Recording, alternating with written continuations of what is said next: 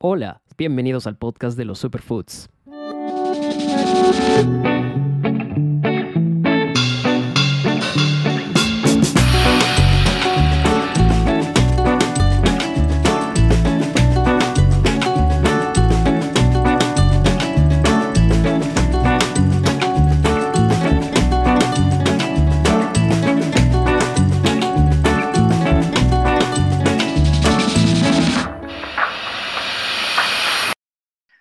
Hola, sean bienvenidos al episodio 30 de este podcast. El día de hoy tengo el grato honor de conversar con dos personas que son representantes e integran una red que, llamó mucho mi atención, que de hecho hace muchos años vengo escuchando, eh, digamos, como, como parte de un movimiento mundial también, eh, que ya diría yo a estas alturas no es ninguna tendencia, sino realmente es, es, una mentalidad instaurada, establecida, que están adoptando muchas personas qué bueno por ello.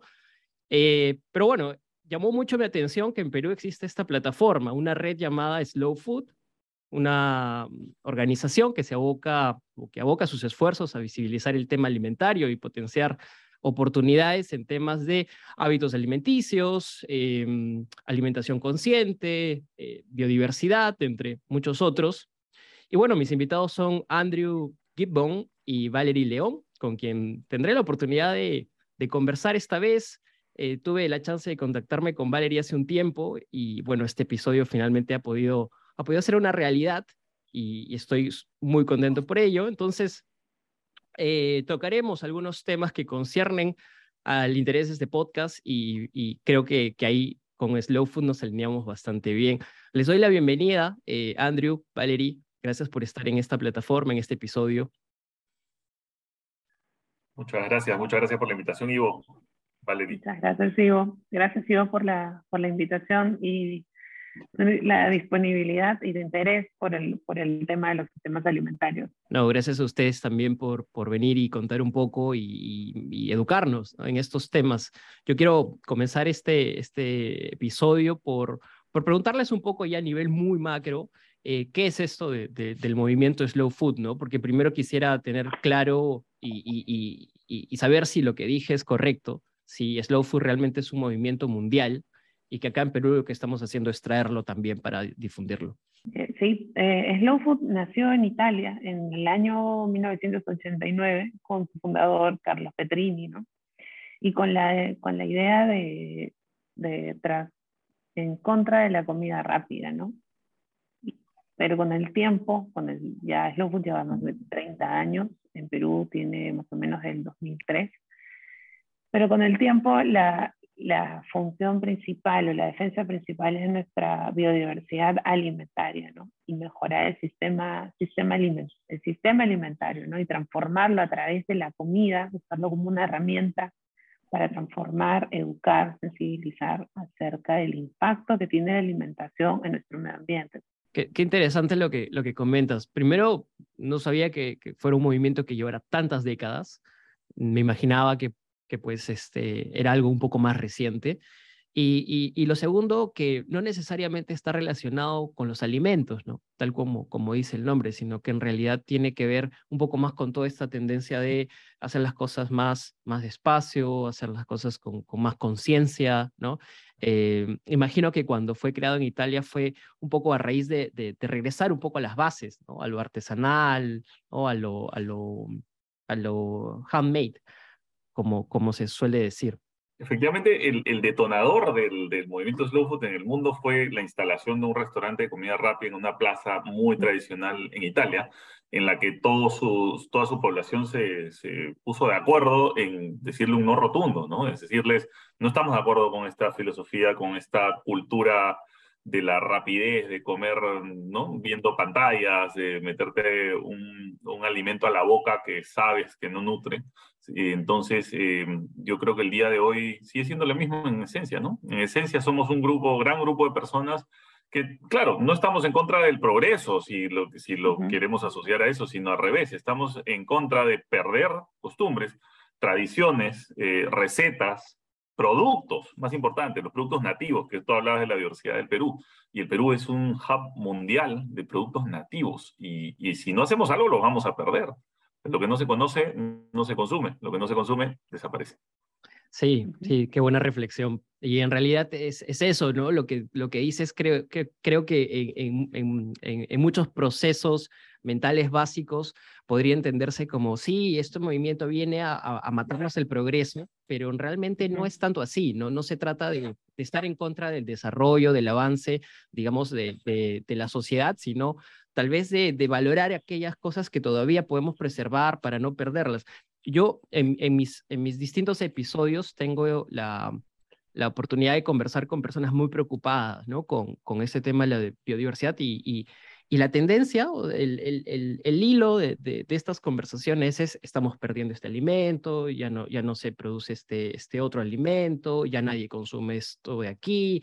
Entonces, solo veo comentarios relacionados a pérdida, a pérdida de costumbre, a degradación, entonces eso me preocupa bastante. No sé a ustedes.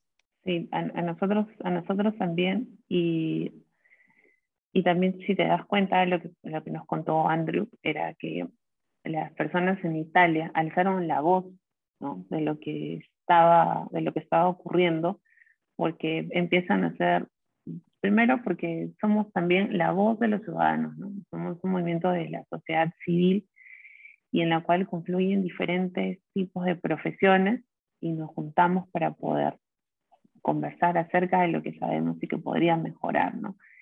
Entonces, eh, llevamos también la voz, queremos llevar la voz de, de, la, de, los que no tienen voz también acerca de, de esto que, que va ocurriendo y cuando hablamos pues de las pérdidas alimentarias, eh, no solamente perdemos la, los alimentos, sino también perdemos las recetas, las tradiciones, perdemos las culturas, ¿no? Y nosotros en Slow tenemos justo una parte que se llama el arca del gusto, ¿no? en donde desde el año 96 eh, en Italia comenzaron a hacer un catálogo de productos italianos que ya no se comían, que, que ya no se estaban consumiendo, eh, platos, tradiciones, la forma en cómo conservar, cómo preparar.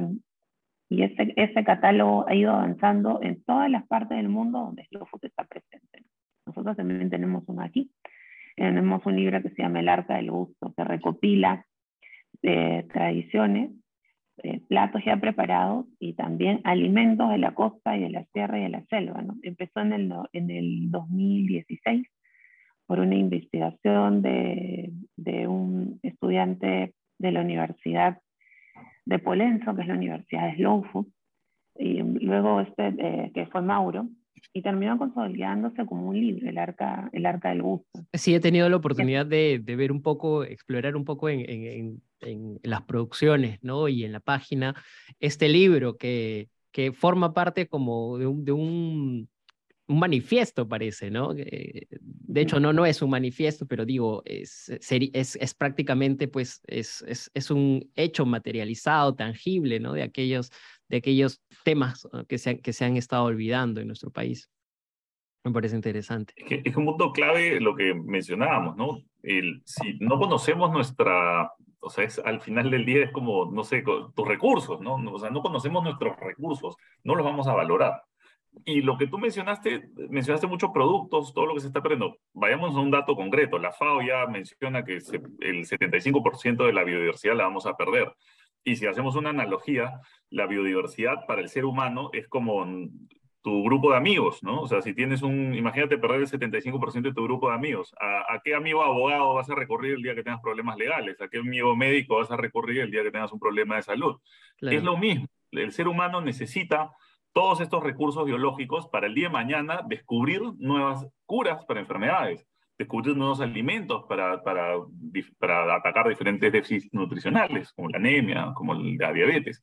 Entonces, estamos perdiendo eso, estamos perdiendo la posibilidad en el futuro de eh, recurrir a justamente soluciones a nuestros problemas.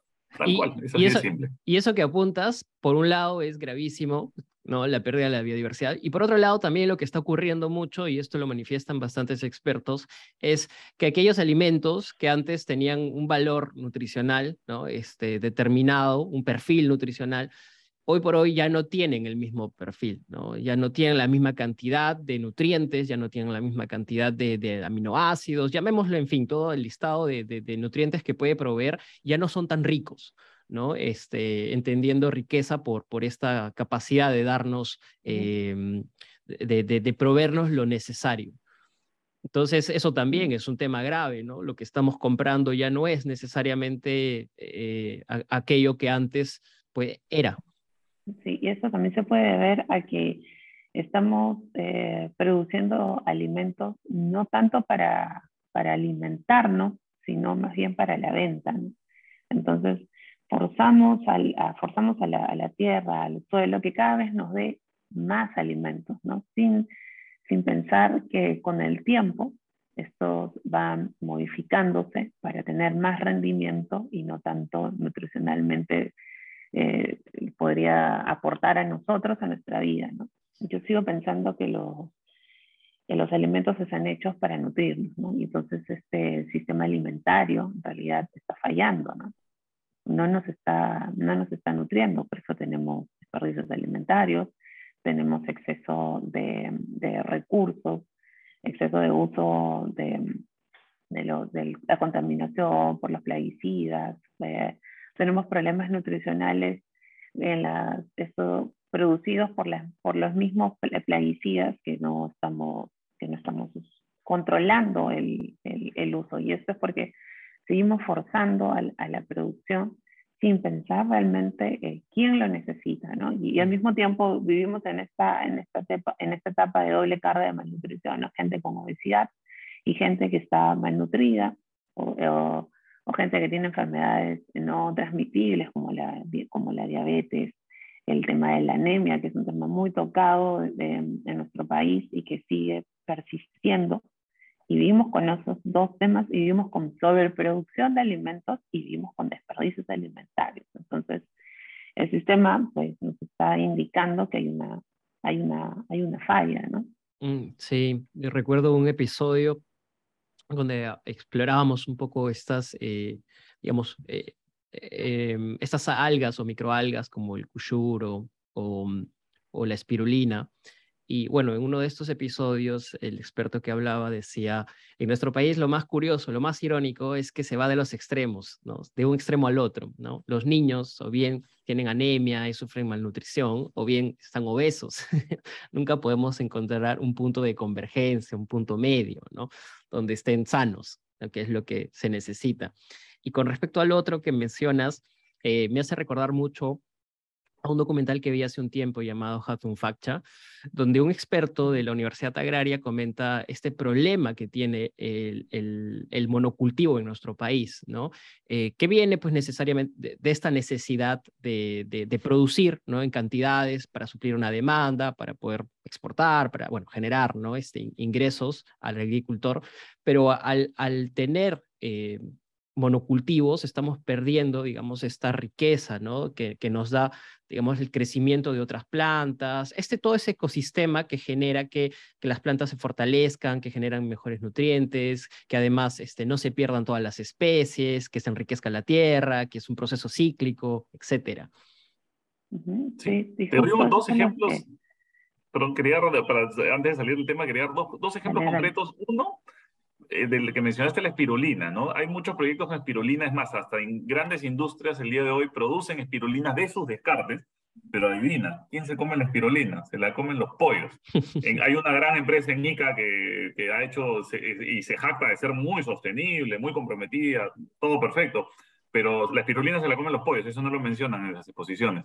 Y, claro, ellos producen más, son más productivos, más ganancia, más rentabilidad, pero la espirulina para el niño desnutrido no la va a ver nunca. Por otro lado, eh, para dar una perspectiva global, en el mundo el promedio por hectárea de producción de papa es 50 toneladas por hectárea. En el Perú estamos en 15. Entonces, el Perú es agroecológico por naturaleza, o sea, la productividad es menor, pero son 15 toneladas de papa nutritiva.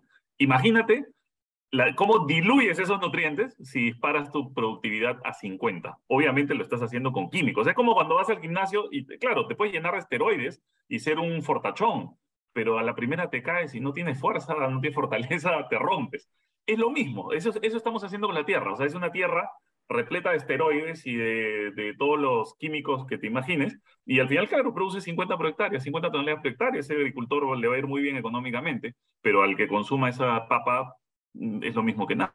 Claro, Y, probablemente el productor de papa nativa conservacionista, eh, que tiene 300 tipos de papa nativa, se va a ver perjudicado porque hay un productor que solo produce una papa a 50 toneladas por hectárea y malogra obviamente todo el resto del ecosistema.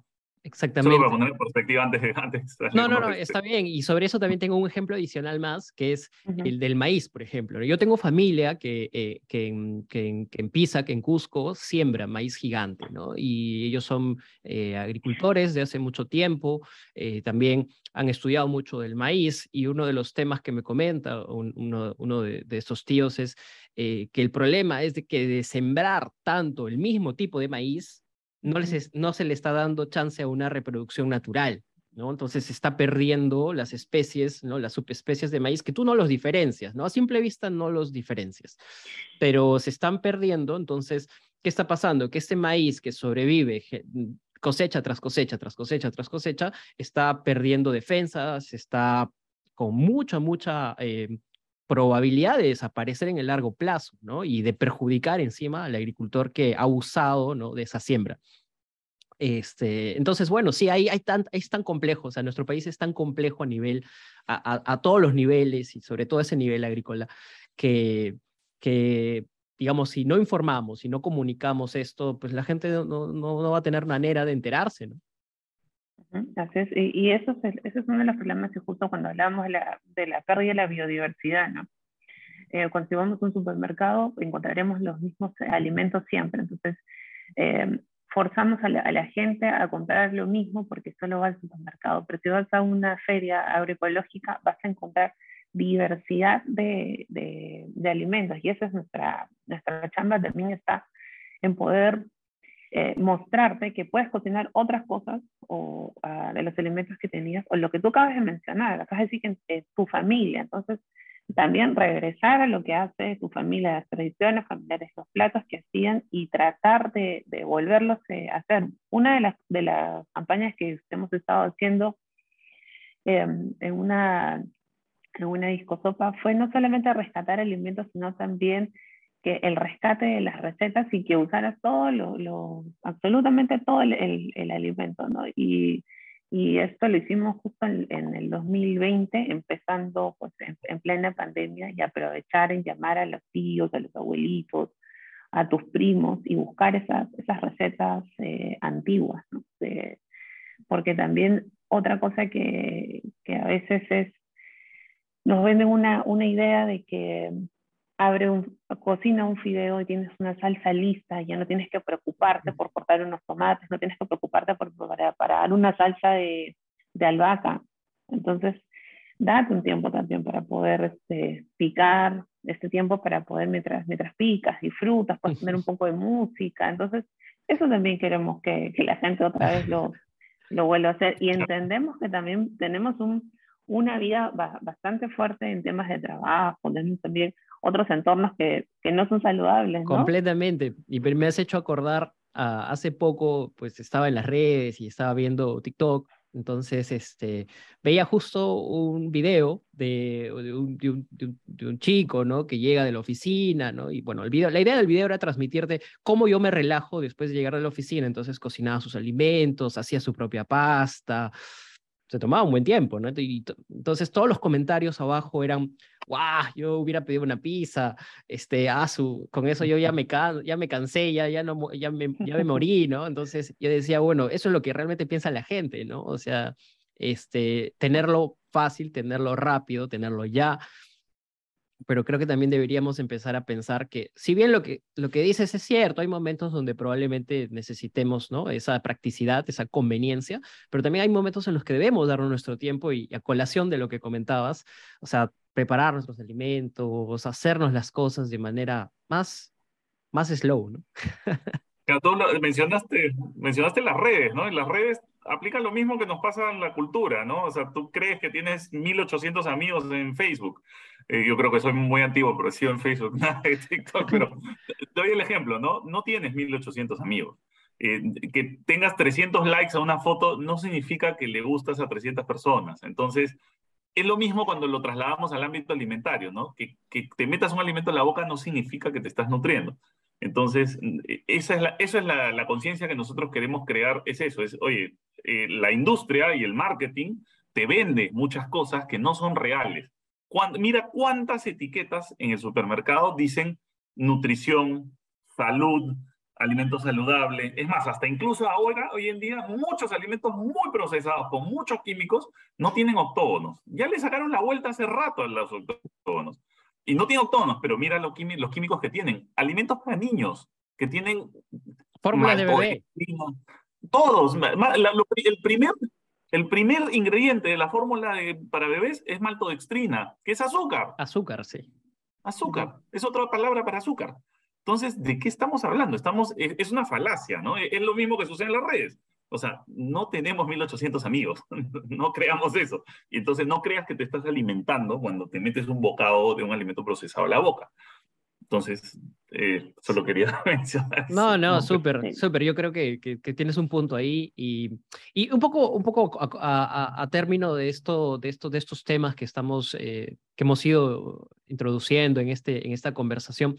A, mí sí me gustaría aterrizar por, por, por saber, ¿no? Por, por, enterarme mejor cómo funciona esta red, cómo funciona Slow Food, ¿no? cómo es la dinámica a la interna qué, temas atienden, ¿no? qué actividades realizan, cómo es que están logrando eh, generar que este movimiento se materialice ¿no? en acciones concretas. Nosotros tenemos una, unos llamados a la acción, que, que, estos llamados a la acción queremos que toda la sociedad lo haga en, conjunto con, nosotros y que están apuntados a, primero a, a, a que los alimentos sean, que sean buenos, los elementos sean justos, los elementos sean limpios, ¿no?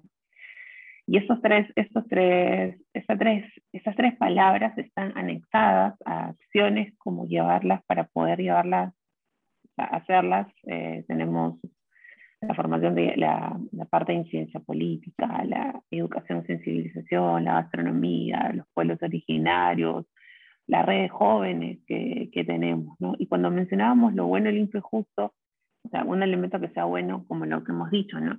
Recordar este, este maíz, este maíz gigante que en tu familia lo cocinan, pero que puedas comerlo también de otro, otro tipo de maíz. Es bueno, es sabroso, es rico.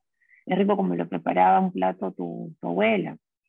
El, el, que sea, el que sea limpio, no quiere decir que, que limpio sea que lo lave, ¿no? sino que esté, esté libre de químicos, ¿no? que me dé realmente salud no solamente por la parte de, seguridad alimentaria, en que yo lo pueda poner sobre, que no lo ponga, sobre el suelo, sino que este también llegue a mis manos de manera que eh, cuando ha sido cosechado eh, sea limpio, que el, que el agricultor que lo, que lo ha hecho, el, el suelo lo mantenga vivo, ¿no? Y para, para poder mantenerlo vivo, mientras tú menos químicos le eches, el suelo tiene vida, tiene lombrices, tiene insectos, que necesita para poder este alimento salga bien y que sea justo y que, este, que, el, agricultor, que valoremos el trabajo de las horas del trabajo del agricultor. En la agroecología llevas muchas horas trabajando para poder sacar. Es, es, tanto el amor que sienten por las plantas y tanto el trabajo que hay que realizar planta por planta. En la agroecología no solo cosechas una cosa, cosechas varias cosas al mismo tiempo porque están entrelazadas entre sí. uno, una planta alimenta a la otra, una planta defiende a la otra, una mariquita va a defender de ciertos, este, de, los, pulgones. Entonces, todo es un, ecosistema solamente dentro del suelo y que este también salga hacia, hacia afuera y, hacia nosotros, ¿no? Excelente. Hoy, hoy, hoy también, por ejemplo, surge mucho esto de eh, empezar a, a, generar tus propios huertos, ¿no? En, en, la ciudad. De repente no, no tienes un pedazo de tierra, pero puedes hacerlo de forma hidropónica.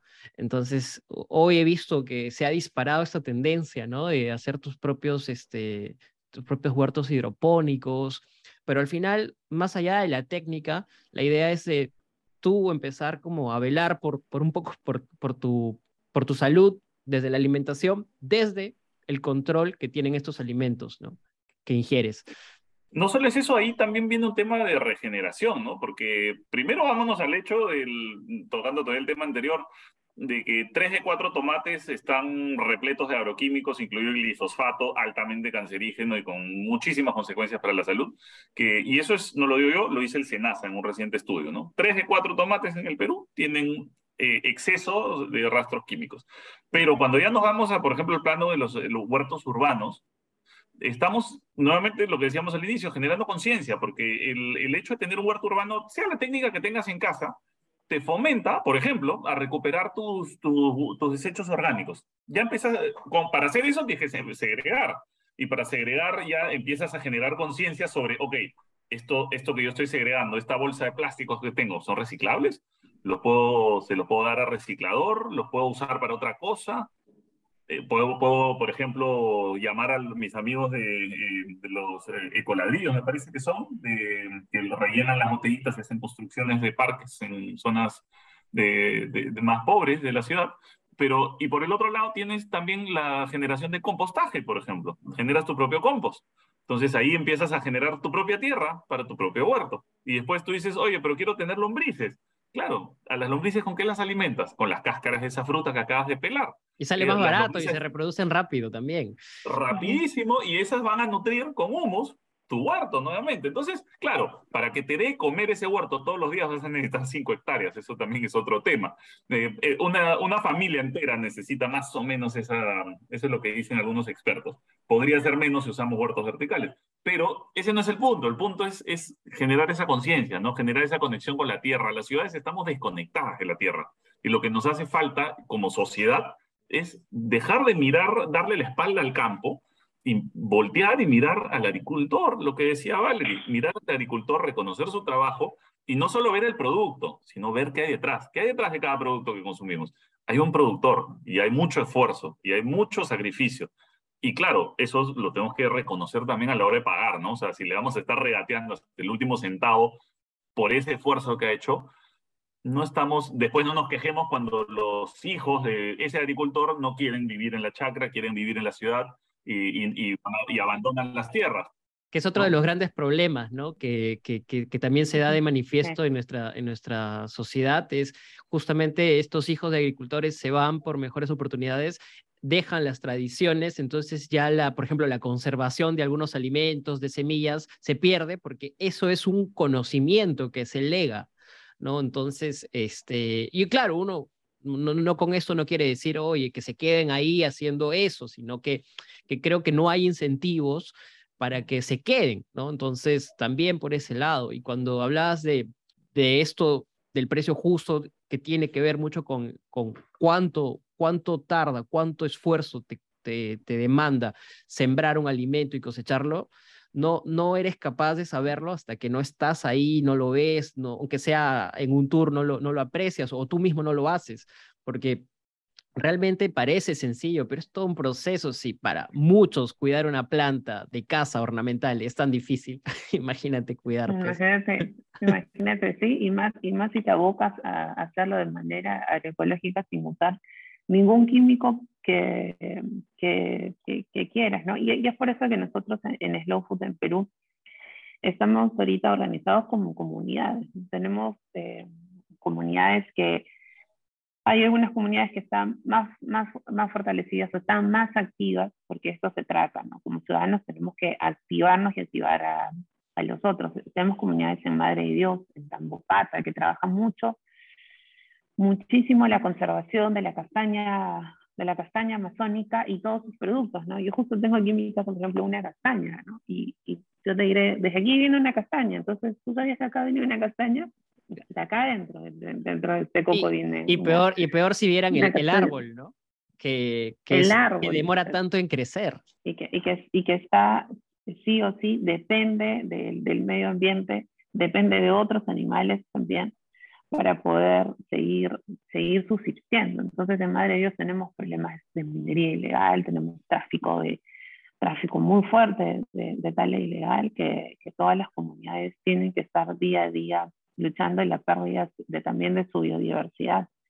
En, en, en, Puno tenemos comunidades en Puno, tenemos una comunidad eh, que tiene mucho trabajo con, con, el tema también del café y, y que los jóvenes que están, están tanto en, en Puno, tenemos otra comunidad en Cusco, en Ancash, que son los que más están abocados al tema de, del campo y todos los jóvenes que están ahí han estudiado en la universidad. Sus papás son, agricultores, muchos han regresado y ahora ya no solamente quieren dedicarse al campo, sino también darle otro, otros, eh, otro, transformar también sus productos, ¿no? Eh, tenemos comunidad en, en Lambayeque, aquí mismo la comunidad en, Lima, donde estamos nosotros, la comunidad ahorita en San Martín que se acaba de crear gracias a, a otra especialidad que tiene Slow Food, que es el Coffee Coalition, es poder trabajar este nivel de café que tanto hace, hace poco ha sido el viernes pasado el Día del Café Peruano, ¿no? Entonces, este, este café que tiene una dimensión, que, que, va a crecer de manera, de manera adecuada, el precio también que se le pague, que las cooperativas también puedan sacar sus, sus propios productos. Somos muy conscientes de que, y no ser uno, utilizamos muchísimo de nuestros productos y estamos abocados a la exportación, pero para que esas exportaciones también salgan, muchos agricultores tienen que, tienen que estar dentro de cooperativas para poder sacar.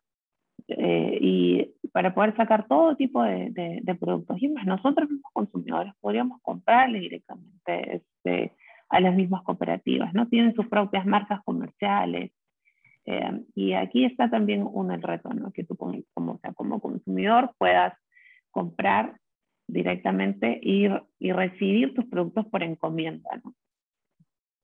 todas estas comunidades están, bueno, están, están activas, tienen las mismas actividades que tenemos y cada una también con su realidad de, de, que va teniendo del día a día. No es la misma realidad, no es la misma conexión que decía Andrew, ¿no? necesitamos con, reconectar la ciudad con el campo, pero ellos ya están en, en el campo y van teniendo otras, eh, otras, eh, otras actividades, otras perspectivas, que es esta, la, la lucha, de, de, querer quedarse en el campo, de seguir trabajando en el campo y convencer a sus amigos están en la universidad dedicarse al campo, como sucede en casos de, en el Cusco, ¿no? Muchos chicos que pueden trabajar en el campo, hacer otras también producciones en el campo, dejan la carrera para poder dedicarse al turismo, ¿no? Estar eh, como guías turísticas, haciendo diferentes actividades, que también está bien, pero que dejan olvidado eh, todos estos conocimientos heredados de, de, sus padres y de sus abuelos, ¿no?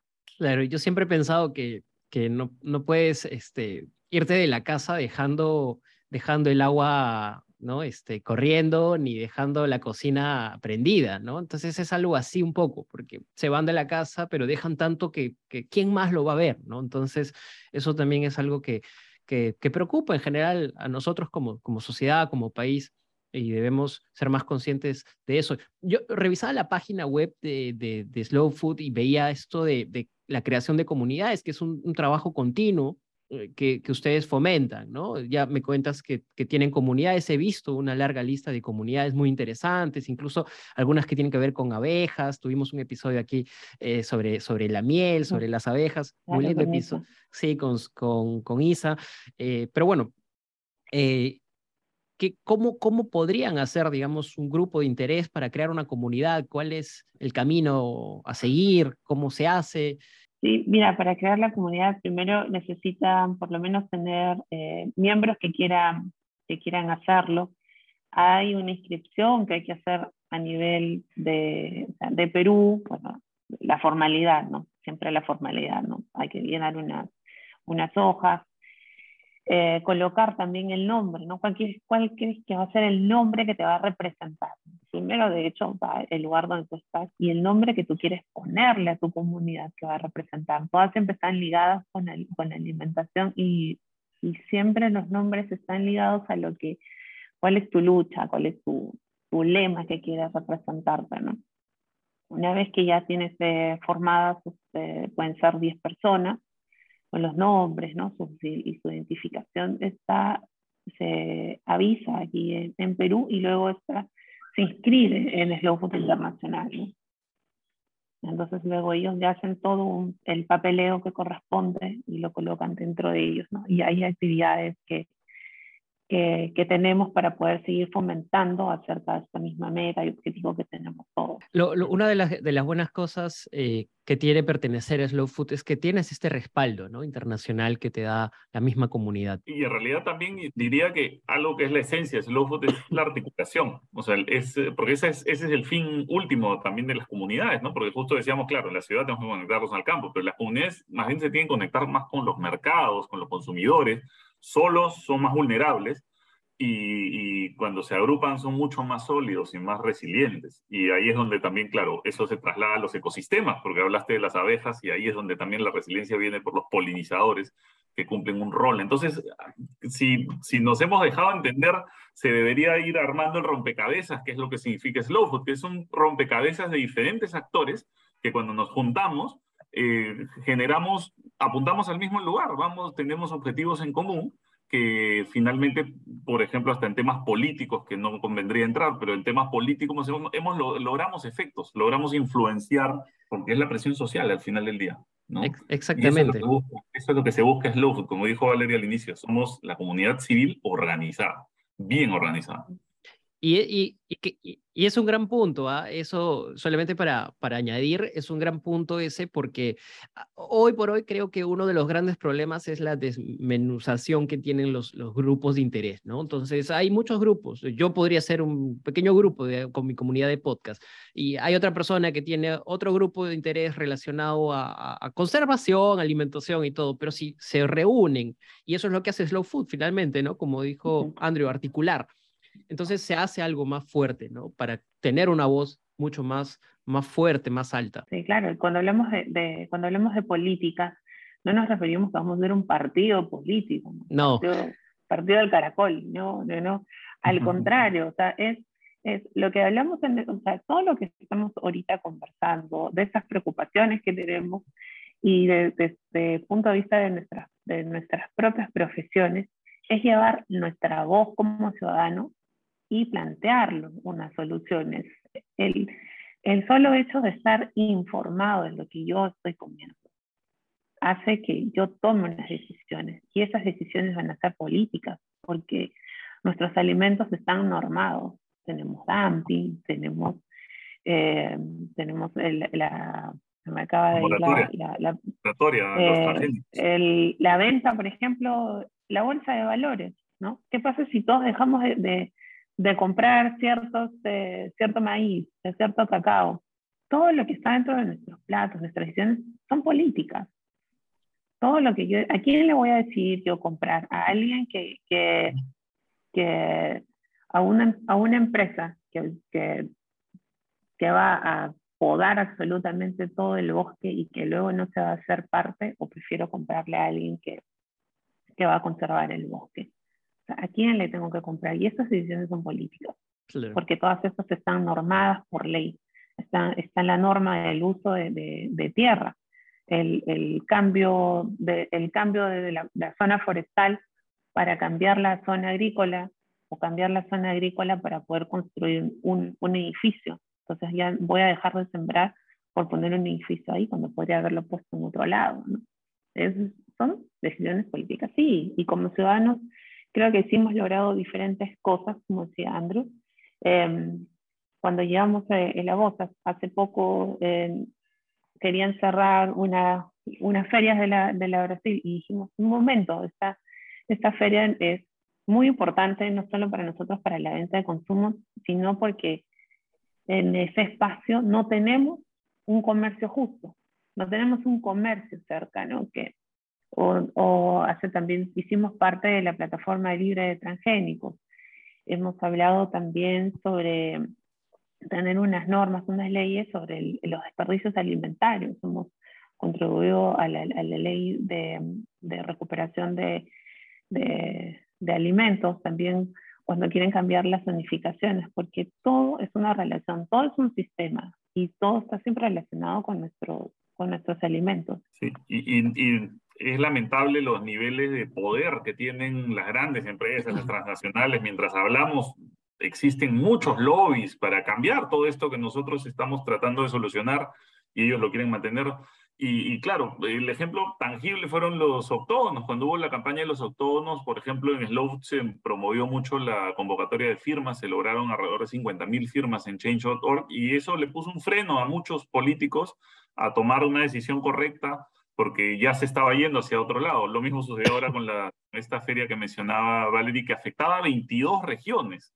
22 venían productos de 22 regiones, iban a verse afectados los agricultores y claro, en cuestión de días se generó también miles de firmas y la, y la decisión final era de un político, era de una persona muy cercana a una autoridad que era, que era justamente, le reportaba, ¿no? Era un, eh, un subordinado de una, de una autoridad, alta autoridad de la ciudad. Entonces, al final todo termina en un tema político, en decisiones políticas, ¿no?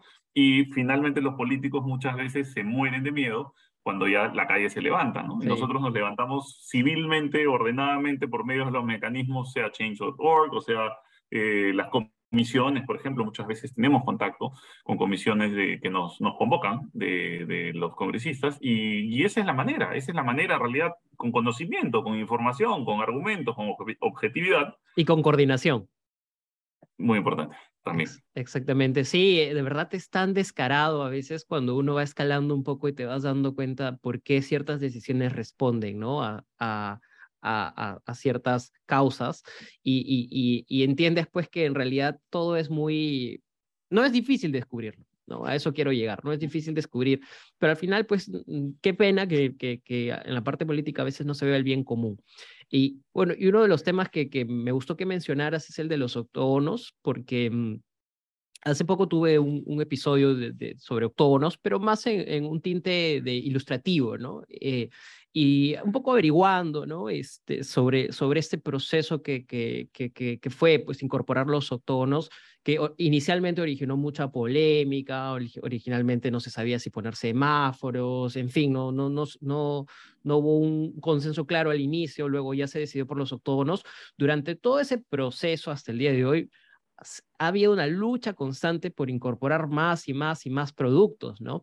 Habían muchas excusas donde, la, donde habían huecos en la ley, donde algunos productos escapaban, ya sea por su tamaño, por, etcétera. ¿no? Este, entonces, qué bueno que, y, y, algo que me llevo de reflexión de ese episodio es qué bueno que al día de hoy el tema de los octógonos sea, sea algo un poco más estricto y que, y que podamos aprender a convivir con ellos, ¿no? Nos despierte y nos abra los ojos de ver, oye, mira, yo que creía que que comer galleta de soda eh, o comer galleta de agua era saludable, no, no, es tanto así, ¿no? Este, que yo que creía que esta fórmula de bebé era sana, que no es tanto así, entonces ya ser más conscientes de eso, esa es la idea, ¿no? Por ahí comienza. El... Pero aún así hay que perfeccionarla, ¿no? El, el no quería cerrar la idea de los octógonos porque hoy en día un jugo de naranja natural también tiene un octógono de alto en azúcar, pero es, es azúcar natural, fructosa, sin agregarle. Entonces, todavía la norma no separa lo natural de lo industrial. Algún día llegaremos ahí. Valerie, por favor. Esa es, e, esa es otra, esa es otra, esa es otra de, la, de, la, de las luchas y ese es, otro de los temas, ¿no? La producción artesanal también, o sea, al etiquetar con los autónomos, vemos etiquetas también en los cacaos o en los chocolates, ¿no? Porque el chocolate en sí tiene un gran porcentaje de, de grasa y es etiquetado, pero tiene que haber una diferenciación también tenemos, necesitamos diferenciación del tipo también de producción que tenemos. Una cosa es un cacao de un cacao a la barra, ¿no? que es la misma pasta de cacao, la semilla eh, aplastada, sometida, se transforma en, en, un cacao y sencillamente no se le ha agregado ningún químico. Se le puede haber agregado la panela y eso se llama los tritubar, ¿no? o las barras, ¿no? pero por, la, por el contenido de grasa que tiene el cacao, le van a colocar seguro un, un, este, un octógono, ¿no? Entonces, esa diferenciación tiene que también, tiene que seguir normándose, ¿no? El tipo de, cómo produces quizás unas, o unas galletas, porque eh, existe, bueno, ese tema de los ultraprocesados, de los procesados, el cómo transformas tus alimentos, ¿no? En, eh, una transformación te va a dar un tipo de proceso, ¿no?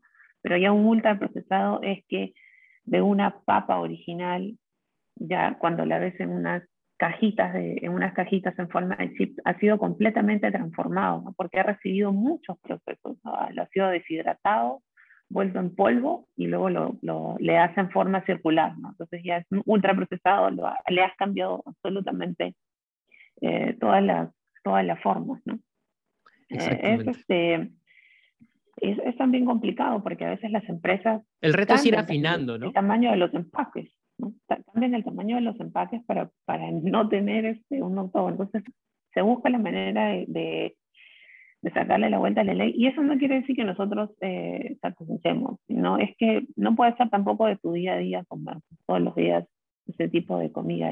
De hecho, te vas a querer comer algún día uno de esos, ¿no? no nosotros no lo vamos a evitar ni tampoco los autónomos lo, lo, van a hacer, porque sí, es decisión de, de, los consumidores, pero al ver las estadísticas de, de tantas personas con obesidad o tantas personas con, con, nutrición, entonces se tiene que tomar una, una decisión, tienes que tomar algo para parar eso, ¿no? Hace, hace poco nomás la FAO sacó de que éramos el eh, Perú es el país de Sudamérica con más inseguridad alimentaria, ¿no? Somos ahorita el número 8 en países también, que estamos en la lista de, la, de, de los países que tienen más hambre, ¿no? Es una, es una, lista anual que se saca, en el año pasado se sacó, entonces, ¿cómo no te vas a, a, preocupar de estos, de, estos, de estos temas teniendo pues esta tan rica biodiversidad, ¿no?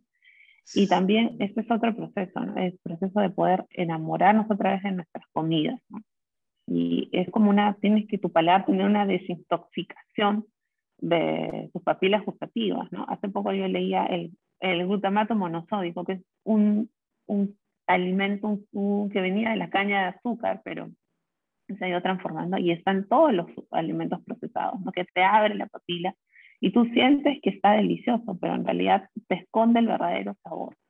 Si tú comes eso constantemente y luego quieres comer un chocolate de 80% de cacao, te va a salir amargo. Si quieres darle a tu hijo, o sea, darle a tu hijo, tú le das a tu hijo estos polvitos, perdón, estos polvitos con chocolate y azúcar, ¿no? De etiquetas verdes, y luego le quieres dar cacao en polvo, tu hijo te lo, te lo va te lo va este, te lo va a rechazar, ¿no? O la salsa de tomate hecha con tomate, lo que hablábamos, si todo el tiempo comes esta salsa hecha, eh, tiene un eh, glutamato monosódico, tiene aditivos. Y cuando tú prepares, vas a decir, le falta sal, le falta algo porque tienes que desintoxicar, ¿no? Tu, tu propio paladar, y eso es lo, lo complicado también, ¿no? Especialmente con nuestros hijos, ¿no? Con los niños, porque o sea, nosotros ya estamos, ya, ya, o sea, ya, ya, ya, el árbol ya está torcido, podríamos decirlo de alguna manera, pero, pero los niños están en formación, entonces son a los niños a los que ahora hoy en día tenemos que educar desde el inicio a comer alimentos frescos, a disfrutar el sabor de la fruta, a no tener todo azucarado, ¿no? Eh, o sea, es el, paladar del niño el que tenemos, y es más, disfrutar de la compra, lo que decía Valerie, incorporarlos a la cocina. ¿Cuántas veces a los niños no lo dejan entrar a la cocina? Al revés, que el niño entre y cocine, se involucre en la preparación de sus alimentos, que el niño vaya al mercado, vea a los productores, que vea que el alimento una góndola, ¿no? que vea que el alimento salió de una persona que, que, que, que va a ver que ha trabajado la tierra, que es una persona que ha cosechado, que va a ver los sacos, ahí viene también la cercanía, ¿no? Tenemos que acercarnos a ese productor, no solo en el sentido de comprar una compra directa, una compra, eh, pero de, también eh, en el sentido de que, claro, al, al hacerlo, o sea, al, al, hacer una compra directa, no necesariamente gastamos más. Uno dirá, oye, pues voy a tener que pagar más, pero si supiéramos que los supermercados rentabilizan más o menos el 150% de lo que cuestan los alimentos. Entonces, si tú quitas eso, y vas y compras agroecológico, hoy en día es al mismo precio. Antes de repente había una diferencia. Hoy es al mismo precio porque los commodities han subido, las importaciones, todo ha subido. La agroecología sigue costando un poco más de lo que era antes. Hoy ya cuesta igual, entonces no hay excusas realmente. Solo hacer la tarea, ¿no? De buscar dónde está tu mercado agroecológico y, tomarse el tiempo. Eso es parte de, ¿no? Sí, buen punto. Buen punto el de ambos y de verdad me he quedado bien, bien este, impresionado ¿no? con, con, con, el tema del glutamato monosódico, porque sí, pues el glutamato monosódico, cuando lo inventaron, de, es, descubrieron que tenemos una área, en la, un área en la lengua que decodifica ese sabor, ¿no? Como tenemos un área del dulce y del salado, hay una zona que es muy receptiva al glutamato monosódico. Entonces, este, realmente eso ha hackeado nuestra, nuestra percepción de, de, de, de, sabores, ¿no? Y es cierto, cuando dices eso, lo vengo escuchando todo el tiempo, ¿no? Reacostumbremos nuestro paladar a los alimentos sin, sin añadidos, ¿no? ¿Quién te toma un café sin azúcar, por ejemplo? Muy poca gente. un, complicado, un té, ¿no? Sin, sin, sin azúcar para que te gustes. O, por ejemplo, un cacao alto, al 80, 85, muy poca gente, ¿no? Que no, muy amargo, que no sé qué. Y así, por el estilo, hay muchos otros alimentos, ¿no? Que, que realmente eh, no, o sea, no los consumimos como debieran ser, porque realmente distorsionamos su sabor.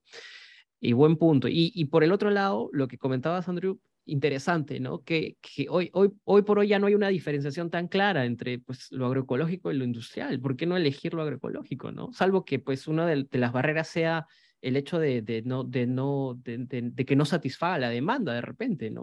Puede ser por la locación, ¿no? Yo te doy un ejemplo. Yo vivo en Miraflores y voy a un mercado ecológico Magdalena. Me toma 15 minutos ir, no es un gran esfuerzo que me tomó todo el día. Entonces, ese, ese pequeño esfuerzo, ¿no? Claro, podría ir a 5 minutos a un supermercado.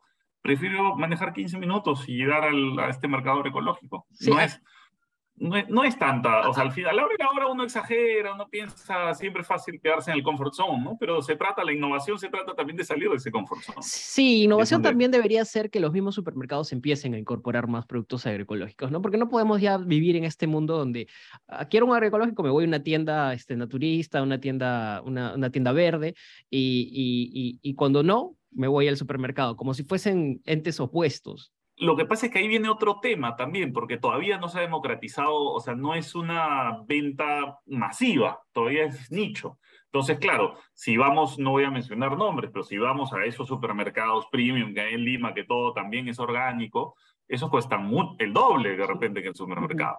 Entonces, ya, porque ellos están enfocados en un nicho, es un nicho de alto poder adquisitivo, es un nicho premium, no es el del consumo masivo. En realidad, eh, y, claro, la producción agrícola, más o menos el 80% de todos los productos que consumimos, productos frescos que se consumen en Lima, son de la pequeña agricultura. El 80%. Entonces, tampoco es que, o sea, no, no los tienes ahí, ¿no? ¿Me entiendes? Están en los mercados. Pero hay que empezar a exigirlos. Ya incluso en los mercados tradicionales, sí están empezando a ver más sellos de agroecología, más sellos de productos orgánicos eh, que no son más costosos, ¿no? Entonces, hay mejoras, hay mejoras, pero hay que generar conciencia todavía. No hay, por ejemplo, no se le exige al Estado. En otros países hay sellos de agroecología y sellos de que lo brinda el Estado para temas orgánicos, para producción orgánica. El Perú, aquí es carísimo tener tu certificado orgánico. El Perú no facilita nada el proceso. Más bien creo que lo hace todo lo contrario, ¿no? lo complejiza. Eh, quiero mudar diametralmente a otro tema. Eh, voluntariados. He visto y me ha interesado mucho los voluntariados que se ofrecen en Slow Food. ¿Cómo es esto? Eh, si alguien está interesado un poco en, en, en, participar, ¿qué opciones tiene de integrarse a la comunidad, de formar parte? Bueno, los voluntariados imagino que es, uno de la, es una de las formas, pero también si yo quiero ser un poco más activo, quiero pertenecer a la organización, ¿qué puedo hacer para estar dentro de Slow Food? Sí, nosotros tenemos, eh, el, el, trabajo es el trabajo voluntario y eh, actualmente estamos en un proceso de una, una, reestructura, una reestructuración, ¿no? Pero tenemos los trabajos, por ejemplo, si tú quieres un voluntario activo, pues podrías hacerte cargo de un café slow food, podrían, podrías hacer, eh, hacerte cargo de, algún, de algún tema. De la, dentro, de dentro de la organización tenemos ejes temáticos, ¿no? ejes temáticos de la educación y sensibilización. En educación y sensibilización está planear, crear una discosopa, tanto comunicacional como en pandemia no lo hicimos por el tema pues, el COVID, eh, hacer una, una discosopa presencial en, la, cual se educa a través de evitar los desperdicios alimentarios, ¿no? de recuperar, de recuperar eh, alimentos. Dentro, dentro de educación está el café Slow Food, que es como lo que son conversatorios y poder escuchar a, a todos de sus diferentes partes, que, de diferentes profesiones que están dentro del sistema alimentario, ¿no? con algún tema específico, llevar esta conversación que ya vamos a empezar a retomar los presenciales. Antes lo habíamos hecho solamente como, como ponencias virtuales, eh, en realidad. Está la, la, el área de, gastronomía y biodiversidad, eh, eh, que está relacionada con lo que tiene que ver el libro del arca del gusto, ¿no? poderlo darlo en valor, en conocimiento, buscar este, sus productos de, del, del, arca del gusto. Y también está la parte de incidencia política, ¿no? Esto sí es un poco más de un poco más expertise porque participamos en mesas de en, mesas que pueden ser de las mismas municipalidades para poder generar una, una incidencia, ¿no? Y eh, bueno, ahora queremos plantear también el, esos, y esos mismos niveles a todas a las comunidades con sus diferentes propias de sus territorios, ¿no? De alguna problemática que tengan o quieran incentivar eh, dentro de sus territorios, siempre con el mismo objetivo, ¿no? Mejorar el sistema alimentario, ¿no? Yo creo que un punto que, que, refuerza todo lo que dice Valeria, que es lo que hace más potente el movimiento Slow Food, es que absolutamente todos somos voluntarios. O sea, estamos, en realidad, nadie nos obliga, no hay ningún interés de por medio, no estamos aquí porque buscamos algo. Estamos aquí simplemente porque tenemos un montón de opiniones, elementos, creencias y puntos en común, ¿no? O sea, desde diferentes especialidades, diferentes ámbitos, pero creemos en, o sea, apuntamos hacia el mismo lugar, creemos en los mismos objetivos y queremos obviamente un mundo mejor para nuestros hijos, nuestras familias. Y creo que eso es lo que hace, no, no es cuando hay, porque todo el resto con los que nosotros tenemos que lidiar, siempre hay intereses debajo de la mesa, siempre hay alguien que, un auspiciador, ¿no? Como es en la política muchas veces. Y eso es la diferencia con un movimiento civil como lo es Slow Food que, que, lo hace, en realidad lo hace muy sólido, pues porque no, no, no, es tan fácil quebrar eh, la voluntad de las personas, ¿no? Me gusta mucho ese planteamiento, ¿no? De pensar en, en las generaciones futuras, ya sea que, que tengamos hijos o no, igual tenemos sobrinos, igual de repente más adelante queremos hacer familia, este, pero que todo esto es justamente por eso, ¿no? Y como tú decías, Andrew, ya nosotros estamos torcidos de alguna forma, o no, también. O sea, el sistema, ¿no? Somos parte de un sistema, me refería, ¿no? O sea, somos parte de un sistema que sabemos que no funciona tan bien. Exacto, exacto, ¿no? Y bueno, nosotros ya estamos de repente en una capacidad de tomar decisiones, de cambiar, de, de, de, hacer el esfuerzo por, por ¿no? Por, por eh, mover la voluntad pero de hecho los niños son aquellos que pues ven los primeros, los primeros ejemplos, ¿no? Que somos los, adultos, entonces este, me parece sumamente importante, ¿no? Este, llevar el slow food no solamente a la sociedad, sino también al hogar, ¿no? Al, a la familia. Mm. Sí, este, justo una también de las otras actividades que, que hay dentro de la, de la organización es bueno, los, los huertos, los, los huertos escolares, ¿no? los huertos comunitarios, a través de los huertos los niños pueden aprender acerca de la naturaleza, o sea, se, hacen responsables em, a través este, de, los mismos, eh, de los mismos alimentos, y eso son otras de, la, de lo que tiene que ver con educación, o sea, educar a través de los alimentos, educar a través de los huertos, el hecho de lo que contaba Andrew, ¿no? el poder ir a tener la oportunidad de ir donde cosechan tus salidas de campo, creo, ¿no? Le un huerto, claro, salidas de campo, conexiones con los mismos agricultores, visitarlos, hace que cambie también toda tu perspectiva. Primero, porque desde el punto de, tu salida vas a llegar, ¿cuánto tiempo te va a tomar llegar y ir hasta ese sitio? Entonces tú vas a tener que pensar eh, todos estos fines de semana viene el, agricultor directo a, vender y luego te va a mostrar cómo es que, cómo es que lo cosechas. Para los niños es una experiencia única y para los adultos también, pero son huertos y vistas de campos o sea, reales, ¿no? no temáticas como las que existen, ¿no? las que tú pagas y, te hacen un tour, no estás ahí, o sea, es algo, es algo real.